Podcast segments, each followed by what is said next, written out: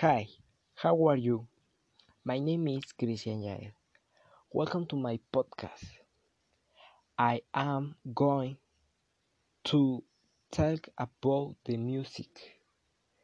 I like this song No Heart from the art 21 Savage. I like it because of its beat.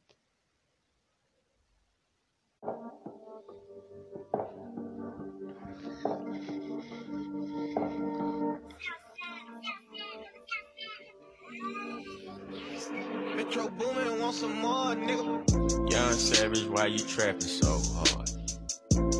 Why do these niggas capping so hard? Why you got a 12 car garage?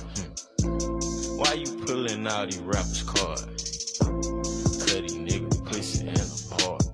I turn it fucking soft to some hard. I grew up in the streets without no heart.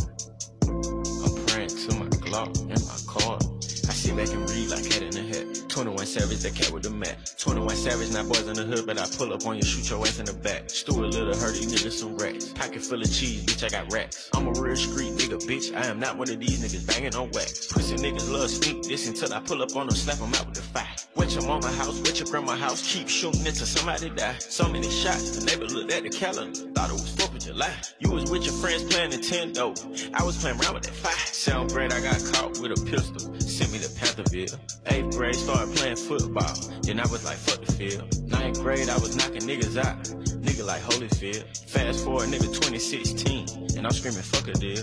Bad bitch with me, she so thick, I don't even need a pill. I listened to your raps, thought you was hard, street for real. Niggas love sneak.